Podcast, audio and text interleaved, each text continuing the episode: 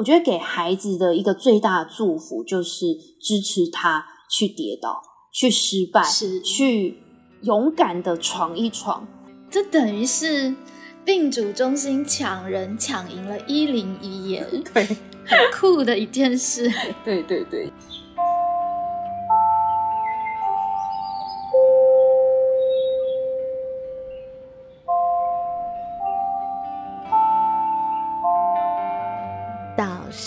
时间。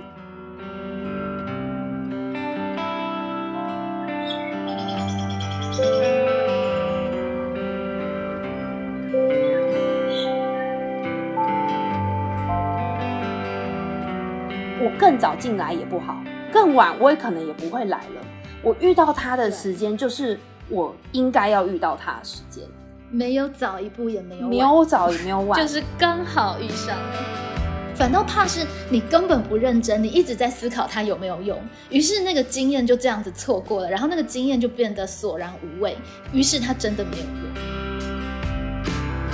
我觉得那是一种既谨慎但又保持开放的态度。介在有为与无为之间，越来越玄妙。如果我现在就立刻死去，这是不是一个最好的时间？明年的这个时候，全班就会散。正因为我们现在的剧，它昭示了我们不可能全班一起毕业。我觉得是这个叩问会让自己的人生价值观的排序变得清晰无比。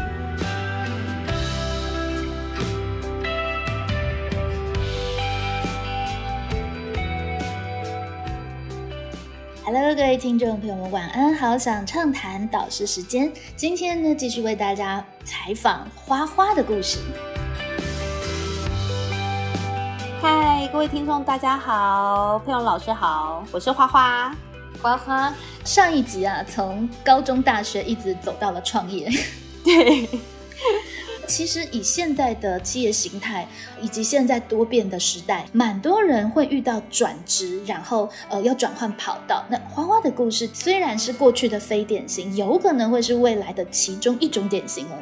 那在每一个转折的过程，应该长辈的下巴都要掉下来，就是为什么没事又要换的？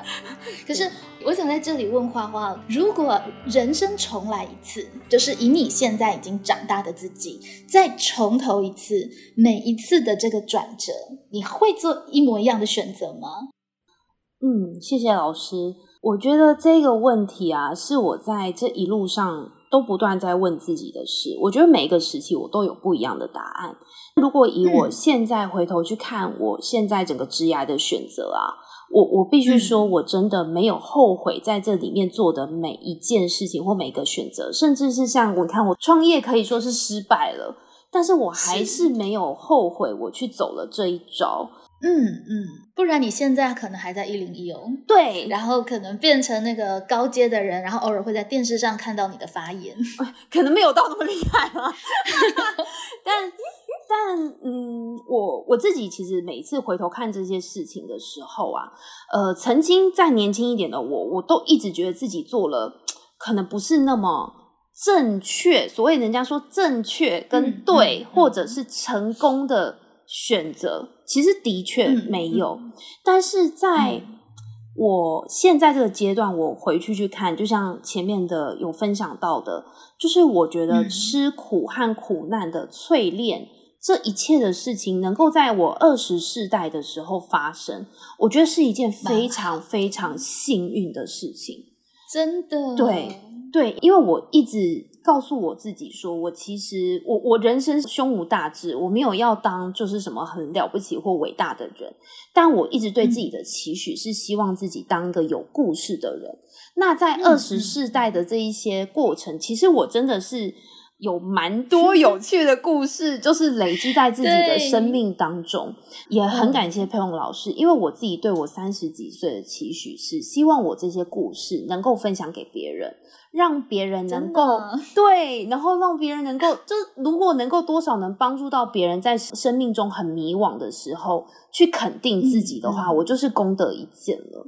其实蛮多孩子或者是家长在想象未来的职涯的时候，总是会有个刻板印象，觉得哇哪一条路最顺，最不会吃苦、最平稳，然后就会往那边选，不往那边选就觉得好像选错了。可是。想起来，那个最平稳的路，不是就有点无聊乏味吗？而且我们现在不是走到五六十岁，你人生就结束哦，你人生可能要活到七八十岁。那你不觉得有的时候反而需要有一些跌宕起伏，真的自己回味起来也比较觉得有意思一点？对，没错。而且因为我知道老师的节目有很多家长会听嘛，我其实非常非常想要跟家长说，就是因为我是自己这样子的一个经验，就是说。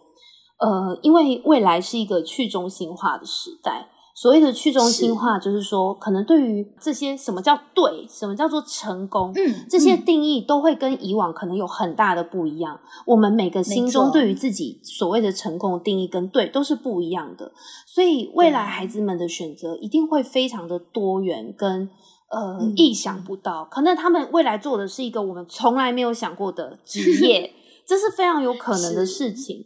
那在这个过程当中啊，我真心的真的觉得说，跌倒绝对是一个成长必要的过程。因为我在这一段路上，我看到了很多可能四五十岁的可能姐姐啊，或者是哥哥、大哥、大姐们，他们可能真的是一路顺遂，就是顺着可能啊，我就是就是考公务员就干嘛呢，一路顺遂。然后他们到了那个 moment 的时候，他们遇到了他们人生可能很大的难关。有些人是离婚，有些人是工作突然到了中年失业，然后他就可能叠这一跤叠的非常大，而且他在人生的其他阶段，对他没有经历过任何这种挑战或者是训练啦，只能这么说。所以当他遇到一个人生非常大的触礁的时候，他会非常难复原。我觉得给孩子的一个最大的祝福就是支持他。去跌倒，去失败，去勇敢的闯一闯。因为再怎么样，就只有这个年轻的时候，你可以跌倒了，复原力比较好。对对 对，就是像我现在三十岁，可能跌倒，就是就我自己的皮肤可能也好的比较慢。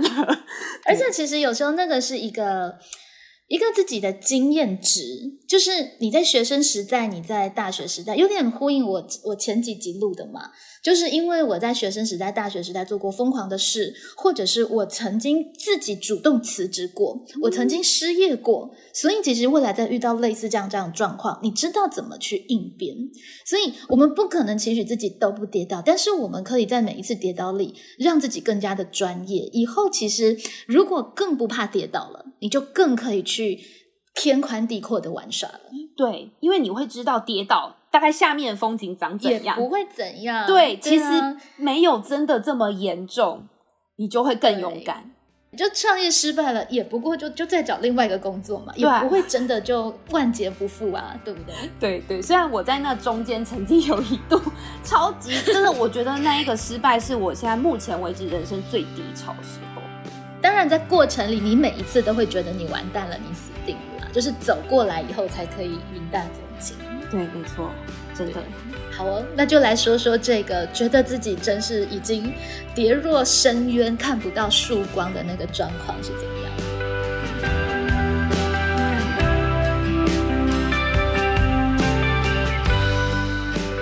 如上集有跟大家分享，其实在我呃创业拆火以后啊，我我觉得那是我。对人生一个最大信念的打击跟挑战，就是那个时候非常的失意，因为我呃，在我前面的过程，大家可以听得出来，我其实是一个非常信仰努力这件事的人。就我爸爸常常跟我说，努力不会让你成功，但是不努力你是一定不可能成功的。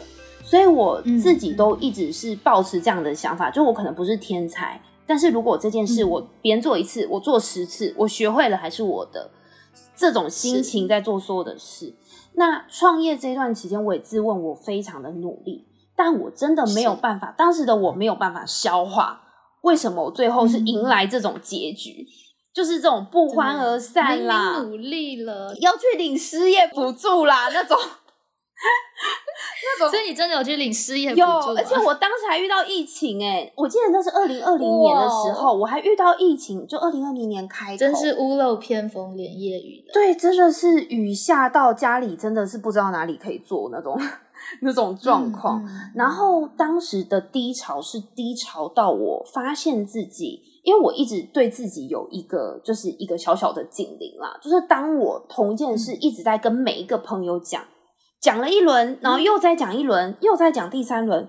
好几轮之后，发现我一直困在那个里面的时候，我发现我有一点嗯走不出来，我非常的低潮。是我甚至也觉得说，好啊，我去努力找那些工作，最后能得到我要的结果吗？类似像这样子，我甚至那一段时间，我其实有去找心理师咨商了一段时间。嗯我我真的觉得这心理师咨商非常的有用，就是他会帮你梳理你心里的感受，哪些是理性，它其实就是让你讲，然后让你自己可以去整理跟梳理。对，没错。然后当时其实我梳理到一个程度的时候，我比较能够站起来的时候，我就开始找工作了。因为当时其实真的嗯嗯疫情，然后又加上没什么钱，我真的这一段时间多久啊？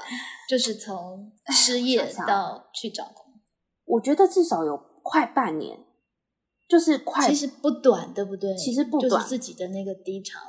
不过你还好哎、因为但凡还能讲话，我觉得就安全一点。对对对 对，所以会想讲话还是一件蛮重要的事情。对，真的是感谢，就是我的天气就是有点吵，所以对，对 还是有愿意讲话这样子。对，那其实也是要蛮感谢那个时候，那个时候我是男朋友，现在是老公。嗯，那个时候，那个时候，我不知道你结婚了耶。对啊，老师，因为我还没有办婚宴，所以还没有昭告天下。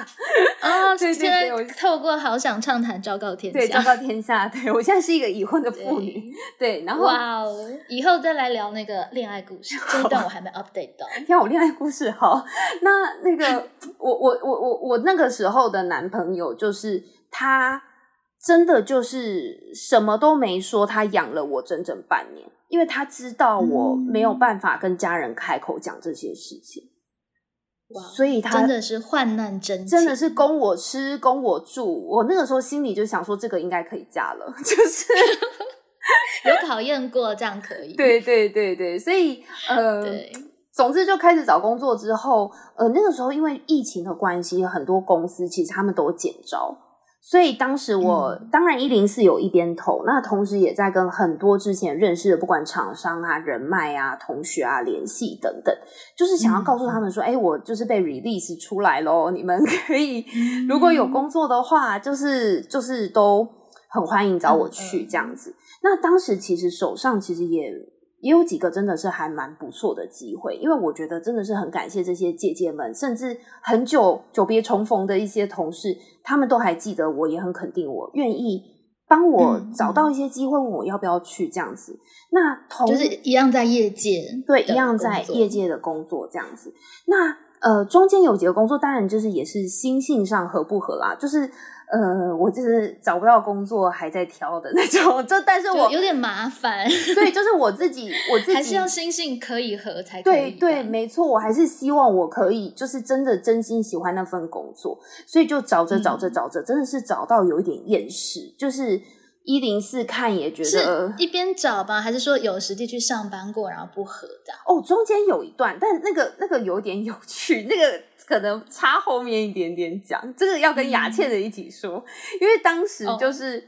呃呃，我找到真的很无聊，就会觉得哦天哪，都这样子，人为刀俎，我为我为鱼肉那种感觉。每每次去面试，都觉得自己就是一块肥滋滋的肥肉，被人家剁来剁去，这真的是一种被人家评量价格的感觉，很不舒服。所以我那时候就问雅倩说，其实我根本不知道雅倩在干嘛，就是你那时候跟雅倩之前有联系吗？有有稍微在我创业时期有吃过一顿饭，其实但是当时其实雅倩也没有多说她呃实际上服务的内容，她只跟我说她在 NPO 工作。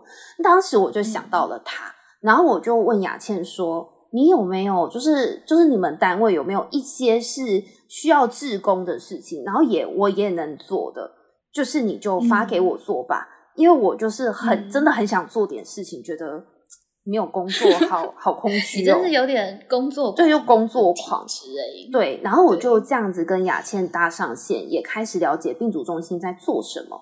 那当时我真的是压根子没想过 要再回到 NPO，所以其实那中间我就是甚至、呃那个时候我是帮病主中心先做了一两个行销的提案。就是当时有这样子的一个合作，这样、那当然我是一毛不收，因为我真的是觉得报价就伤感情了。对，就自认自己行情应该蛮好的，如果低报也对我自己不好意思，报给他们也对他们不好意思。那真的好人就是要做到底不要收钱。可是你看，这个时候嗯你就已经有了行销这样的专才了，就是你从一零一啊，从创业带出来的行销专才的功夫就在了。谢谢老师，这这真的是很感恩大家的厚爱。这样，那中间、嗯呃，我有曾经去上班了七天。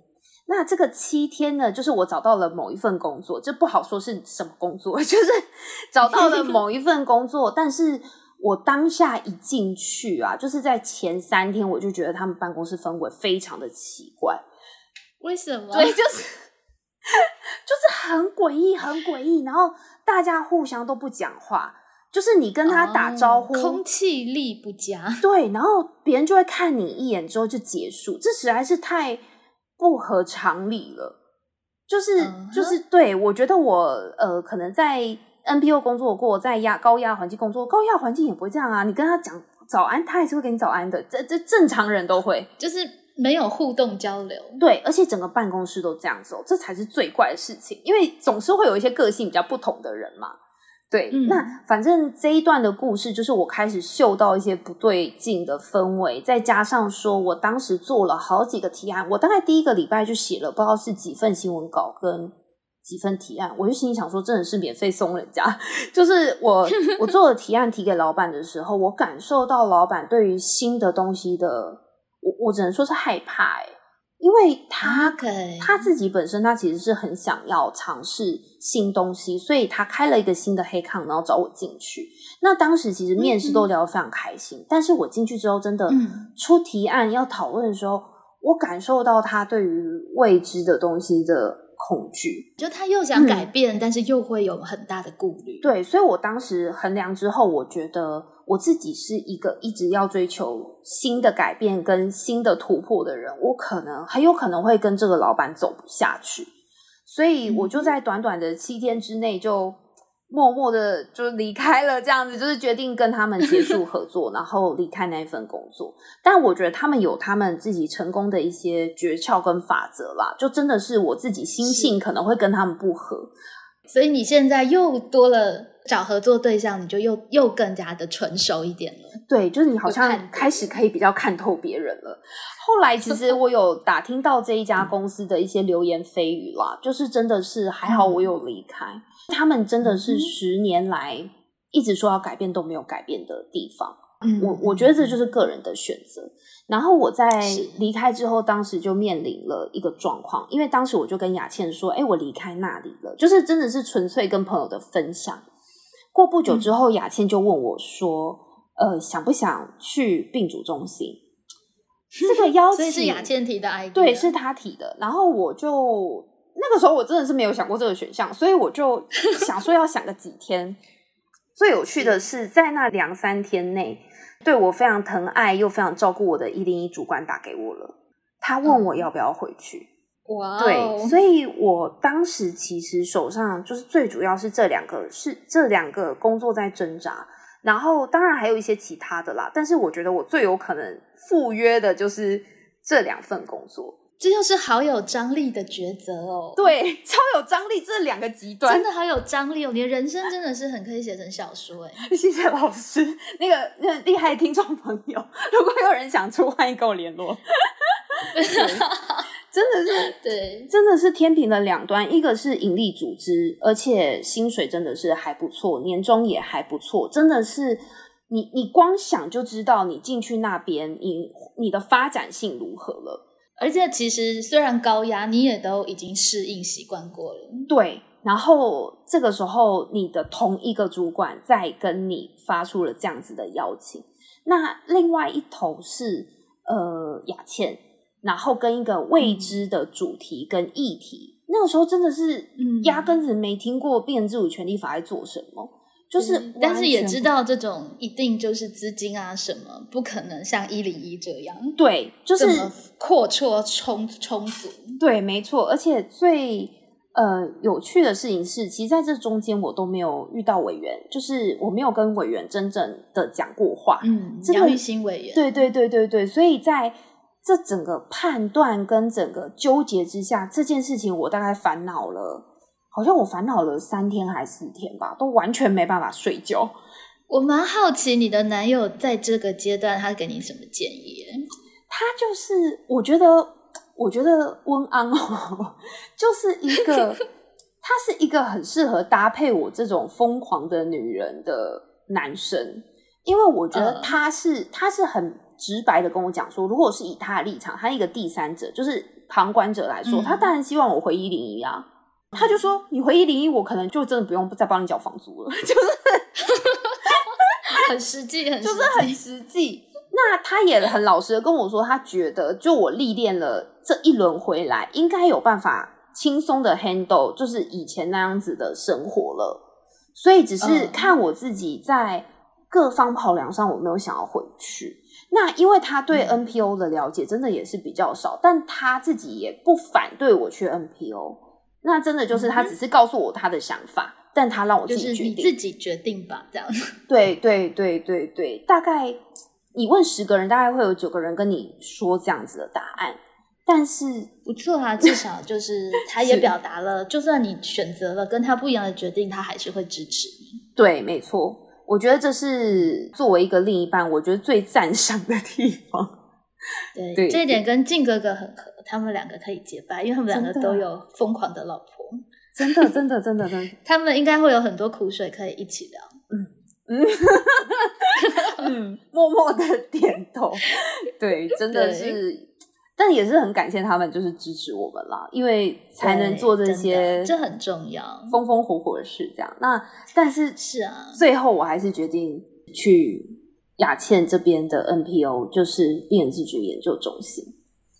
哇，这等于是病主中心抢人抢赢了一零一耶，对，很酷的一件事。对对对，因为我当时其实就问自己一件事情：工作对我来说嗯最重要的事是什么？嗯嗯，我觉得我在这中间，在每一个工作转换的期间，我都一直在问自己，对我人生最重要的事是什么？对我工作最重要的事是什么？因为你不可能每件事都重要，而且以我的能力，我也不可能让每件事都成真，所以我要取舍，对要取舍，对对我必须要取舍最重要的那几件事我要把握，我就一直反复地问自己。因为钱的确是一个很大的诱因，而且我都三十岁了，应该要选一个看起来未来很有职业发展的对的工作。但我翻来覆去，我还是觉得开心是我工作最重要的一件事。那开心很不容易，因为开心有两件事情，一个是我要会做，就是那件事我要有能力做，而且做的有成就感，是那才会开心。是另外一个部分是人际关系，人际关系必须要同事们能够相处，能够舒服，你这份工作才会开心。再来就是薪水也不能少到你活不下去，就是嗯，你可以活得很爽，当然就是要很高很高的薪水，你可以活得很爽。但是我需要的开心的那个薪水，可能就只是要到能够负担我的生活，然后能够存一些钱，这样子的嗯程度我是开心的。所以要符合这三件事情，唯一全部符合的就是病毒中心。可是那时候你对病主也并并不是太了解，为什么你觉得病主会比一零一更适合呢？我觉得某种程度也是一因为雅倩吗，对我就是一把赌注赌在他头上，因为他就是一个过，哎，不能说过度善良，我觉得他是一个极度善良有点过的一个人。度善良。这样子，我们这样公然的讲他坏话极度，善良，他就是一个利他主义者，所以我可以感受到的是他很深刻的恳切，还有我也很好奇，能这样子的一个善良的人的主管是什么样的人？可以让这样善良的人在这里工作，对还维持这样善良，对，而且还可以待这么久，所以我那个时候真的是一个直觉跟一个赌注，就觉得这可能是会开心的一个工作，就决定来了。爸妈又要掉下下巴了吗？差不多，我觉得他们应该超傻眼的。对，爸妈又傻眼了，又想说你到底又在做什么奇怪的决定？对，对，其实人生有时候抉择，什么叫做深思熟虑哦？有的时候，呃，小孩子在想深思熟虑，他所考虑的点都是外界的评估标准，尤其现在那么容易查资料哦，学长姐怎么说啊，然后报道怎么写啊，等等。对，但是其实我真的觉得这一些看似不重要的考量，才是最重要的考量。你开不开心？你每天眼睛睁开，你觉得你做这件事情是不是有意义的？或者是我会觉得在 NPO、NGO 啊等等这些组织去做事情，最棒的一件事情就是你会知道。你每天付出的一点一滴的努力，是在让社会变得更美好，是在让世界变得更美善。我觉得这是一个超奢侈的事情。对我真的觉得非常的奢侈，就是 你对对对三十岁的我来说，真的是呃，我会觉得如果我能力到一个程度，我到底要为谁所用？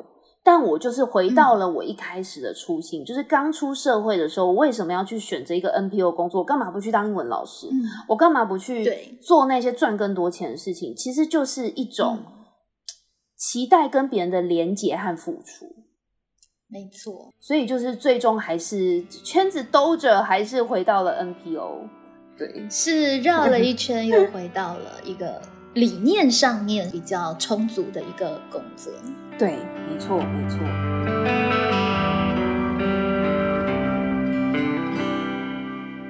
第一次参与病主的团队，你的感觉是如何？然后你在那里又面对了什么挑战？哎呀，这个凡是跨领域一定会遇到一件事情，就是之前有提到的，就是格格不入，格格不入一定会格格不入，因为我就是你这回又是什么的格格不入？我这次的格格不入，是因为在之前兜兜转转的那个过程当中，我染上了一个非常严重的伤气。就是大家说的伤气，就是哦我看起来就是一个盈利组织出来的人，然后讲话也是一个盈利组织会有的思考方式，所以你反吸染了商业的氛围，对，那就是因为我已经是那个业界的人了嘛。那你突然又要回到趣理理想性比较大的非营利组织的时候，你突然不会讲他们的话了，大概是这种感觉。嗯所以其实，在嗯开头的磨合真的是，呃，真的是挑战蛮大的。还好中间当然有雅倩的跟我一直在交流啊、沟通啊，然后又加至少有个老朋友，感觉对，就是蛮安心是的心心桃爱看点啊，就是你会觉得说，哦，这就是一个必经的过程。那当然也会自我质疑，说我到底适不适合做这份工作？这份工作到底有没有我发挥的空间？所以是怎么样的状况呢？就是你觉嗯得他们在思考事情都没有成本考量，这样吗？我觉得，因为我可能是专案管理这一块，可能是我相对强的强项，所以我自己嗯对于时间和成本控管这件事情是会有一个内在直觉。就一件事情该做多久，嗯一件事情该付出多少成本，我们应该要有所控制，大概是像这样子的感觉。所以是雅倩真的很不会控制的地方。所以我我真的在很多个性上跟雅倩是两个极端啦。你们两个真的很互补。雅倩就是他的东西出来都会很好，但是真的很慢，我理解，我理解，毕竟我之前被不合理的挤压过嘛，所以 必须要节制这样子。对，就是毕竟工作还是需要跟生活取得平衡，所以呃，我的确在这个取舍上，我自己有一些自己的标准跟龟毛的地方。那在这件事情上面，我觉得在一开始跟大家磨合过程中是辛苦的。那嗯，但是我觉得我自己可能在这件事上，我我自己的信念是，如果今天我到了一个工作场合，我觉得格格不入，那我应该要自己想办法去创造适合我的状态。嗯，所以我就开始，超棒的。我就开始倡议，就开始推销各种，就是哎，我们要不要用哪一个什么来管理我们的什么东西？然后就开始就说，哎，那谁谁谁可以呃，就是一起负责什么样的事？就是你知道，开始开拓自己的生存空间，比较舒适的状态这样子。哇，你这人真的跟我好像，就是也不是去适应他，也不是去讨厌他，你就自己去创造嘛。而且我觉得，其实哦，团体在融合的时候，一个格格不入的个体，它是可以带来很大的激荡效果的。就是像我一开始到小明女中的时候，也是，对我是一个这么不受规范的人，然后到了一个天主教，就是每次开会都要唱圣歌的地方。天哪！但是 那时候我也很年轻，我就可以跟的校长也是天主教的修女嘛。对，我跟他说，我觉得我很喜欢小明这个地方，我可以带给小明最大的贡献，就是我继续做奇怪的事情，让小明觉得很奇怪。然后呢，在过程当中，我们就会激荡出一个平衡。我觉得我最大的贡献就是提供小明这样激荡的能量。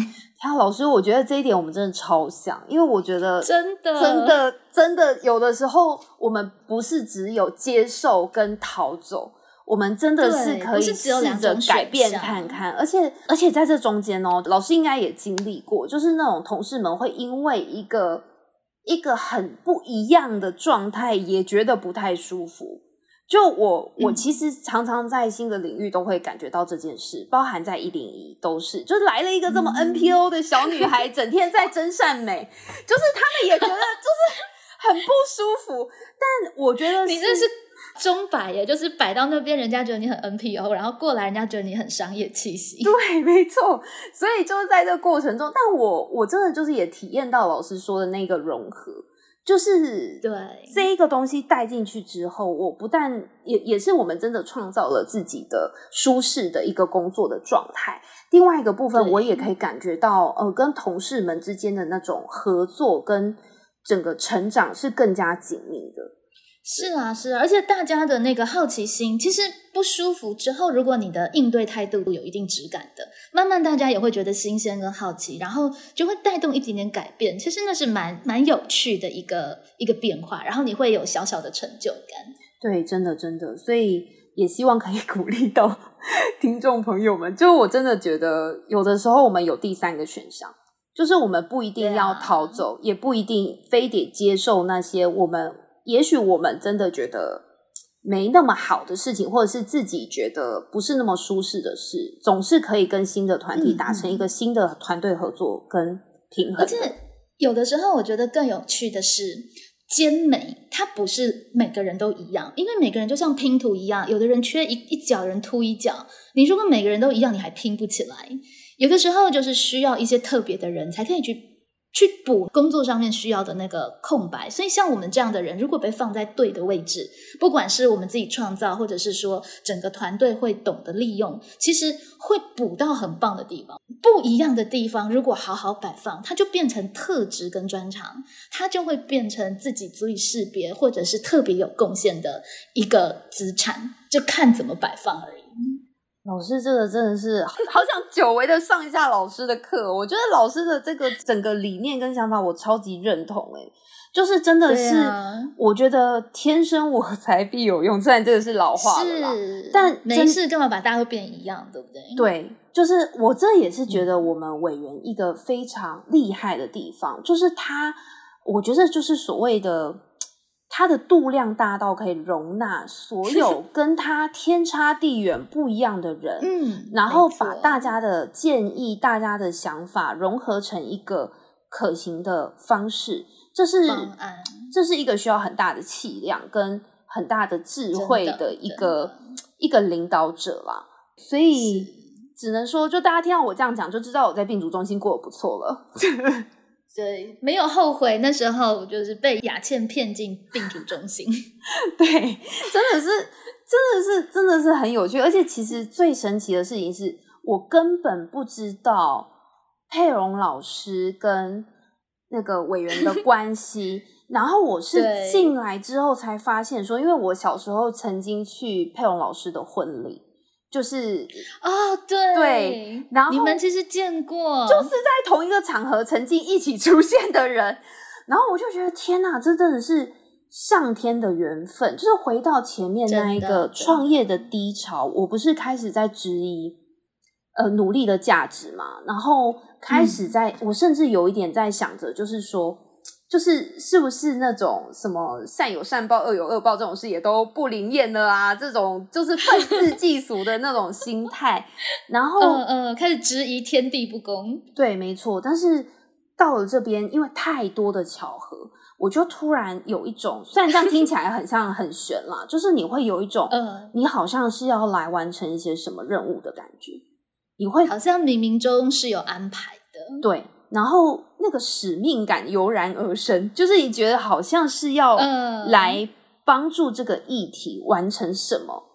这样子一个一个感觉，因为这实在太多巧合了。对啊，而且其实确实，我觉得如果有了像你这样子比较对比方说成本啊、行销是有控管概念的人，在可以把这个理念推得更加的顺利。有，我觉得其实我们畅谈国文团队也缺这样的人，所以你真的可以在跨越来我们这里玩耍的。非常，这一定没有问题。我觉得这个实在是太有趣了。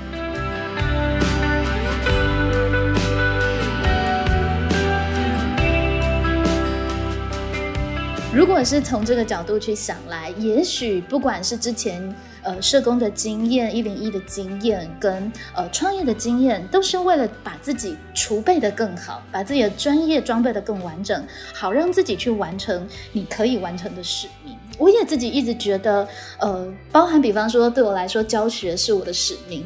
那呃，不管我读研究所，或者过程当中辞职，或者是在大学的各种的因缘，乃至过程也去做过什么社区营造等等的，我会觉得那些能力看似都不相关，可是最后当你找到人生使命的时候，这些东西是会被整合起来，然后让你发现，哇哦，原来那个时候做这些尝试，受这些痛苦，经历那一些的冒险。有可能是为了现在我要走这一步做准备，我也常会有这对，样真的，天哪，老师你这样讲，我起鸡皮疙瘩哎、因为我常常都会有这种感觉，就是我我的那些经历，就是看似一堆不相关的点，但是你就是会在人生到某一个阶段的时候，你突然发现，你所有的事情，就是嗯。我更早进来也不好，我更早进来对病主中心没错没错。我也没有办法做，我更晚我也可能也不会来了，我遇到他的对。时间就是我应该要遇到他的时间，没有早一步也没有没晚有早也没有晚，就是刚好遇上了。没错，而且所有你所经历的事情，都会从一个一个的点变成线，最后连成一个面，是去组织出你下一份工作所需要的能力。我觉得这个是是冒险这件事情最有趣的收获。没错，不可以心急，你必须要慢慢的才会看出纹理。所以，确实在有的学学生他们在大学的时候就要决定哪一个科系到底好不好，或者是什么未来出路怎么样，这真的都言之过早。就是不管你怎么走，只要你自己在过程是认真的，其实那些收获未来应该都会有用处。反倒怕是你根本不认真，你一直在思考它有没有用，于是那个经验就这样子错过了，然后那个经验就变得索然无味，于是它真的没有用。我们没有去体验，根本就没有办法去理解一个行业或一个科系的酸甜苦辣。要到现场对去了，要到现场。我觉得那是一嗯种既谨慎但又保持开放的态度。没错，对，真的是借在有为与无为之间，越来越玄妙了。介在有与没有之间。对对对对，真的是。，OK，很棒哎，就是可以在人家说三十而立嘛，你也差不多在三十岁，其实到了，终于弯弯绕绕走到了自己。至少现阶段待起来觉得喜欢、有意义、有影响力的地方，来到了病人自主中心，然后也跟着自己觉得足以敬佩的主管，这一点我觉得也很重要。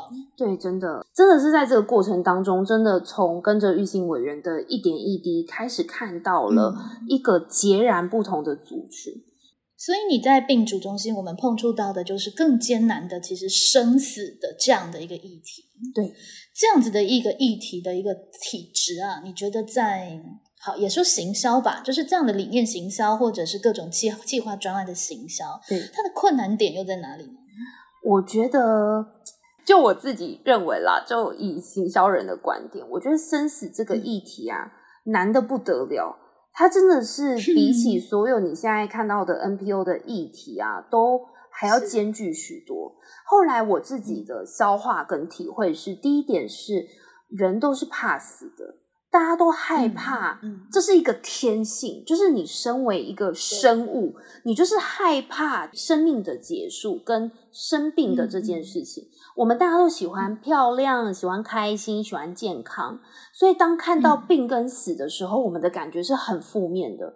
所以这个这个在议题的沟通上是非常困难的。就是说，我们在要把这个议题给别人的时候，有些人可能会害怕。有些人可能会忌讳，所以他在一开始就设了一个非常高的门槛。那在另外一方面是资源上的部分，就是生死议题非常非常非常，只要用一百个非常难募款，因为呃，这也是可以跟大家分享的啦，就是说。所有的呃盈利单位，就因为我自己带过盈利单位，我也清楚，盈利单位他们在做公益的捐款的时候，当然也会顾及这一个单位，它跟我的形象有没有符合。哦，对耶，对，所以会变成说，可能比如说我去捐，比如说海洋的议题好了，我可能刚好是做海洋相关的品牌，这件事就对我非常有加分。那兜兜转转的看了这么多的。呃，就是各种业种，其实真的会对生死议题有兴趣的极度的少，也可以说是几乎没有，因为这个这个议题对他们来说，哎，这真的一般人不会想到这个问题，对对，就是没有加分，这可能是一个比较现实的部分啦。那另外一个部分，当然，而且又病人听起来就是嗯就不吉利，听起来就是一个很 不吉利的议题，可能那种。老板迷信一点就觉得哦，不要不要，就是触眉头这种感觉，所以哎，真的耶，那怎么办呢？所以只能要转，对不对？就是你要重新包装跟转。对，所以呃，我觉得委员自己本身的个性跟风格是非常，就是刚好遇到他是一个非常适合做生死议题的一个观点跟出发点，因为委员他自己就他自己的生命故事，他就是时刻在面对疾病跟死亡。那他的态度一直都是非常的正向，跟嗯，我觉得那种角度不是那种无可救药乐观，不是这个路线，是他看尽了所有世界上最黑暗的事情，跟体验了最苦痛的事情，他去想出一个更创新的、更正向的诠释方式。我觉得这真的很重要。哎，你知道，我是我在读完了你们的那个，如果还有明天就。对，就立刻可以用在我的教学。我开学典礼的言说就就开始有了生死观，你知道吗？天哪，太谢谢老师了！老师您真的是最佳代言人。这观念转化之后，很多事情就可以谈得更有感觉。一般我们接一个新的班，可能会跟班上同学说：“哇，我们真的很有缘分，才可以聚在一起，对不对？”对。你知道我今天怎么说吗？是，就是我们很有缘分可以聚在一起，但是从这一刻起，我们的缘分也剩下不到三百六十五天了。哇，天哪！这老师就是一个以终为始的那种。带领的方式会让人更珍惜啊！我就只剩下这样子的日子，真的啊！就以前没有想过这个角度哎。其实你带高一的班级，他们高二就要分班，明年的这个时候全班就会散。正因为我们现在的剧，它昭示了我们不可能全班一起毕业，所以你说有缘还是无缘呢？哇，我们的缘分真的就只剩短短的这三百六十五天，所以我说，我想要邀请大家一起共创一个呃，虽然短但是永生难忘的高一的班级，而且我把它定义为才女养成班，就是希望把大家培养成不管在学习态度、思维啊等等，都会变得比现在还要更优质的才女。呀，老师你太棒了，这正是我们就是透过各种各样的方式，想要把。让大家认知到，就是说生生死这个议题，其实跟生命是离不开的。是我们不可能要一个圆满的一生，我去不考量我的死亡，因为人是有终点的。我不可能一件事情，我就做个一百年，觉得这件事情我可以永永久久的做下去。那如同玉兴委员他在书中讲到的一句话，他说：“我们活着就像是不会死去一般的活着。”我们从没有想过，我们可能有一天会死去。我觉得也是在我自己的职业这整个过程当中，我觉得我有一直在问自己一件事情。这个，这个，我同事们应该也能感觉到。我常常讲，就是如果我现在就立刻死去，这是不是一个最好的时间？如果我现在立刻死去，我会不会有遗憾？你是说你在进病主之前你就有这样的习我惯？我在病进病主之前，我就是一直希望自己死而无憾。所以这是不是会造成你比别人更战斗性格？我觉得是、欸，原因，因为你不想留遗憾。对，我不想留遗憾，因为我我会觉得，如果我今天觉得我，比如说讲谈恋爱好了，我今天不跟这个人在一起，我会不会有遗憾？如果会有遗憾，我应该要努力的去争取这个恋爱，或者说我今天不做这个工作，或者是我今天没有撑下去，我会不会有遗憾？如果我没有撑下去，我会有遗憾，那我就应该尽力为之。对，其实这变成是一个还蛮明确的口吻。有的时候你人生难以抉择的时候，去把自己的这番直觉磨练的准确，其实其实它就很有用处，它就可以帮助你去判断很多事情，然后识破很多现实的迷障。对，没错，我觉得是这个叩问会让自己的人生价值观的排序变得清晰无比。就你会，嗯我会很清楚，就是不受到金钱的诱惑，去选一个真的符合我自己心性的工作。那当然，对有一些人来说，现实因素是他一个非常大的考量。那我觉得也非常的好，就是大家都必须嗯清楚我的第一名、第二名是什么，对，才不会后悔这就是。更真实的面对自己的生命的感觉。而且，其实生死它的运用，就像我刚刚说的，它作为一个隐喻，其实虽然我们面对生命的忠诚可能还有一段时间，可是其实你人生之间，如果仔细想来，不断在告别嘛，就像我刚刚说的高一的班级，以前在呃这个时间点，你都会觉得你好像还有无止无尽的高一生活，你可以规划什么事情，嗯嗯，那你都不觉得你要赶快去做，但是当你想到，哎，你带他们只剩下不到三百六十五天，你在规划事情的运用上面，真的就会更审慎一些，然后就更希望每一堂课其实都是精彩，都是到点的。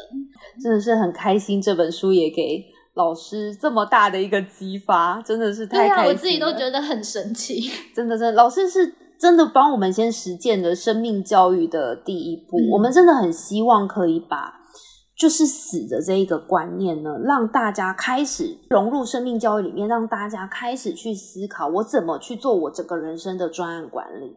那专案管理其实我自己的诠释啦，就是专案管理。这个这件事情本身看起来好像是要每一件事情就按部就班的照一个程序完成，但其实所有做过专案管理的人都知道，专案管理就是充满了各种的意外跟各种的失控。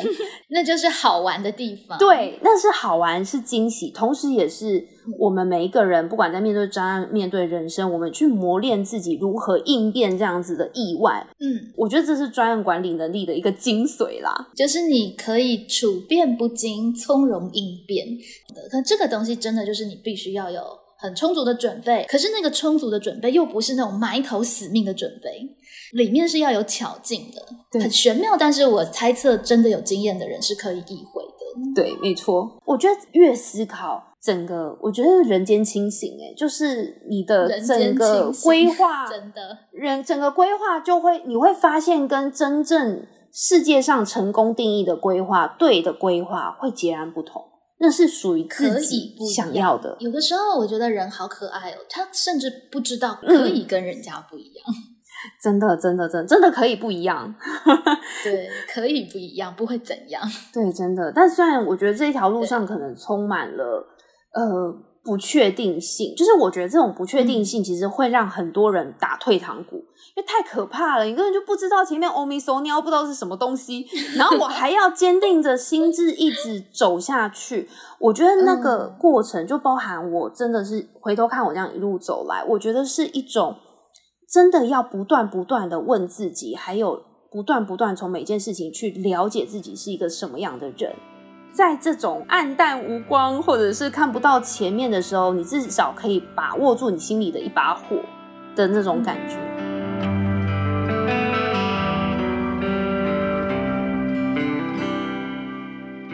我们回到实物一点的，我还有一个问题，其实蛮好奇，是。就是你跟雅倩从本来是纯然的老朋友，对。到后来变成共事的同伴，你们在这个过程当中本身有磨合吗？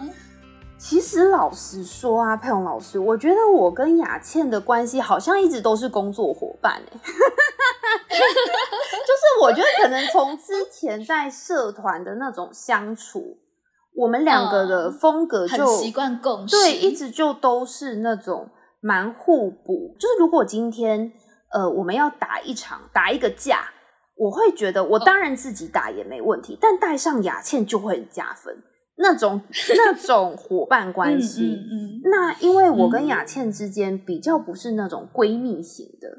就是说，哦，跟你偷偷讲我什么小秘密那种闺蜜型的朋友关系，反而一直以来，我觉得从认识他到现在都是比较互助，然后呃彼此会寻求对方的一些建议的那种关系，所以我觉得我们其实是非常适合一起工作的。真的耶！我真的那时候听到你也到了病主，我真的也是非常的压抑。然后，可是我觉得超棒，我觉得哇，病主真是赚到了，就是有你们两个人一起去弄，我就觉得嗯，蛮可以期待的。对，佩蓉老师真的是我们的人资库，就是佩蓉老师的学生都非常的优秀。呃，如果是套一句简单来说，就是琴棋书画样样俱全，都很好用，对不对？对，所以我们其实有许多伙伴，其实也是佩蓉老师的学生。真的非常出自畅谈国文，真的非常厉害，非常厉害，真的很感谢。嗯，因为我们就自家亲戚，所以很像。我跟玉兴姐姐聊起天来，那真是一件很可怕的事情。因为我们两个也是都很爱讲话，然后呃，对对自己的生命跟工作充满了各种的鲜活想象。玉兴委员其实是我的表姐，对，那也因为这样子，所以我们真的好久没见了。今天本来是要访问玉兴委员的，结果他确诊了，对，以至于就是 经纪人代打这样子，公关出面接受访谈，对，然后也留下了这些精彩故事。真的很谢谢佩蓉老师，我其实也非常期待佩蓉老师跟。委员的对谈，我觉得潘老师跟委员对谈会不会到时候变成要录十集啊？我觉得两位都有非常多人生的智慧，真的，而且我们好多年不见哦，就是因为我们自己觉得我们见面太可怕了，就是一定要要排长一点的时间。对对对，你时间千万腾要腾完整一点。嗯，其实我觉得连我们叙旧的内容都很值得录成 podcast。真的，真的，真的，好好期待，就是接下来有委员跟老师之间的对谈。这是我小粉丝的小小期盼，而且因为我跟玉兴姐姐，其实我们差了十十岁，十岁以上，就是我是很小很小的表妹，所以很有趣。就是在早期的时候，我还在学生时代，我都觉得他们是大人，他们其实跟我妈妈比较熟，因为我妈妈很年轻就生我了，那她是她的那一辈里面最小的，所以反而他们年纪好像差的比较近一点。哦，对，所以我都觉得他们是大人，你知道吗？就是在我很小的时候，我在可能大学之前，我的钢琴也是玉兴委员教我的。那时候他还可以弹钢琴，对。然后，对我妈妈有 piano bar，玉兴姐姐就会在我妈妈的店里啊，就会弹琴等等的。直到后来，就我自己长大，我自己出社会，就有一种很奇妙的感觉，就发现哎。我忽然之间可以跟姐姐聊天了，因为以前我都觉得他们是大人的世界，就有一种重新认识的感觉，蛮妙的。哇，真的是刚刚光是听老师这样讲一席，就是。叙旧般的内容，我就觉得天哪！想到委员就是在 piano bar，然后教那个老师弹钢琴，我就觉得天哪，这真的是一个好浪漫的画面哦。对啊，因为玉兴姐姐她其实是学音乐的嘛，她是那个国立艺专，就现在的哎台台艺大还是北艺？应该是台大。对，就是国立艺专，那我都还印象深刻。他那时候很难考的，要考国立艺专很难考。他考上了，全家族就是超嗨的那个画面，我都印象还很深刻。对，我到时候一定要报名，就是旁听。对对对，你可以好好做记录，可以发新闻稿的。真的真的要要要要，一定要一定要。好，那我们就再期待。美丽的事情总是会有一些曲折，所以呢，呃，我们再回到主题，就是我们。病人自主中心出了一本书，对，其实我们要我们要打书的，对不对？对，没错，没 错。你可以介绍一下这本书，跟大家介绍一下。好的，我们病人自主研究中心呢，事实上是一个在推广病人自主权利法的单位。那我们今年推出了一本新书，叫做《如果还有明天》，那收录了二十四位大家耳熟能详的名人的故事。那这这些故事其实它论及生死，但事实上它谈的都是生命的故事。很希望可以透过这本书来跟各位读者们交流关于生死与生命之间的抉择。他们先帮我们探路了，去看看路况如。何呃，在我们看的过程中，就像是在跟朋友对谈一样，去了解一个朋友生命中曾经发生的一个故事。呃，这一本书的最后面有病人自主权利法的比较简单的简介，也很欢迎大家可以就是在阅读完之后来了解一下什么叫做病人自主权利法，然后了解什么是善终。总归来说，这本书是以善终作为出发点，但事实上它讲的就是我们大家生命如何活得更好的一个嗯一本书，这样子。嗯，是。其实这本书蛮别开生面的，因为病人自主权利法它是一条法律，又是牵涉医学，再加上玉兴委员的先生是台大孙孝之教授，所以用那种学理观点啊、学术，那是可以写很厚的一本书，也有嘛，对不对？有，我们有一本出版，对。但是因为那个我没有办法拿给我妈妈看，可是这一本书我就可以拿给我妈妈看，因为它真的是故事，所以它确实是一个大家接近病人自主权利法，开始面对生死议题一个蛮好的入门的书籍。那上一集我们也有对书的内容做。呃，对不起，上上一集，上上一集，我们对于这个书的内容其实也有做比较仔细的一个介绍。那很欢迎听众朋友们把这本书找来看。那高中的老师其实也可以把这本书作为一个阅读的书目，然后让同学呢可以阅读这本书，甚至跟家人分享这本书，来作为一个开启谈论生死议题的起点。它是一个蛮好的美材。是的，非常欢迎大家，就是多多支持这一本。如果还有明天，那呃，大家支持的同时呢，这本书的版税我们也会作为就是病人自主权利法推广的费用所来使用，所以其实就是一个买书做公益的概念啦。所以欢迎大家 多多支持，然后我觉得这也是一个大家逢年过节最佳伴手礼。不知道怎么跟爸妈谈呐，不知道怎么跟小孩谈这个这么，哎呀，这个人生大事有够难开口。我觉得就是送这本书，对我觉得从讨论书里的故事开始。就是一个很棒的起点，没错，帮助大家在面对扮演照顾者啊、被照顾者啊，或者是呃面对呃各种的伤病的过程，你可能会经历哪一些心灵状态？你可以怎么应对？非常谢谢佩蓉老师这么支持我们，然后给了我们这一次机会来上这个节目，这样。对，本来是要访问一集玉兴委员，结果在玉兴委员约访到之前，已经先录了三集了。谢谢大家，谢谢大家，太搞笑。对，OK。不过我觉得三集的故事也很精彩。那花花本身的故事真的也蛮值得让大家一起参考的。一零八课纲其实它也是一个蛮重要的一个变转，在变转不只是高中的教学方法变转，还包含对于整个人生的想象的变转。而这些故事呢，也可以帮我们丰富教学的现场。所以呢，今天也很谢谢花花来分享故事，然后呢，也期待你在自己的三十。岁可以创造更多精彩的故事，之后呢，再回到好想畅谈 update。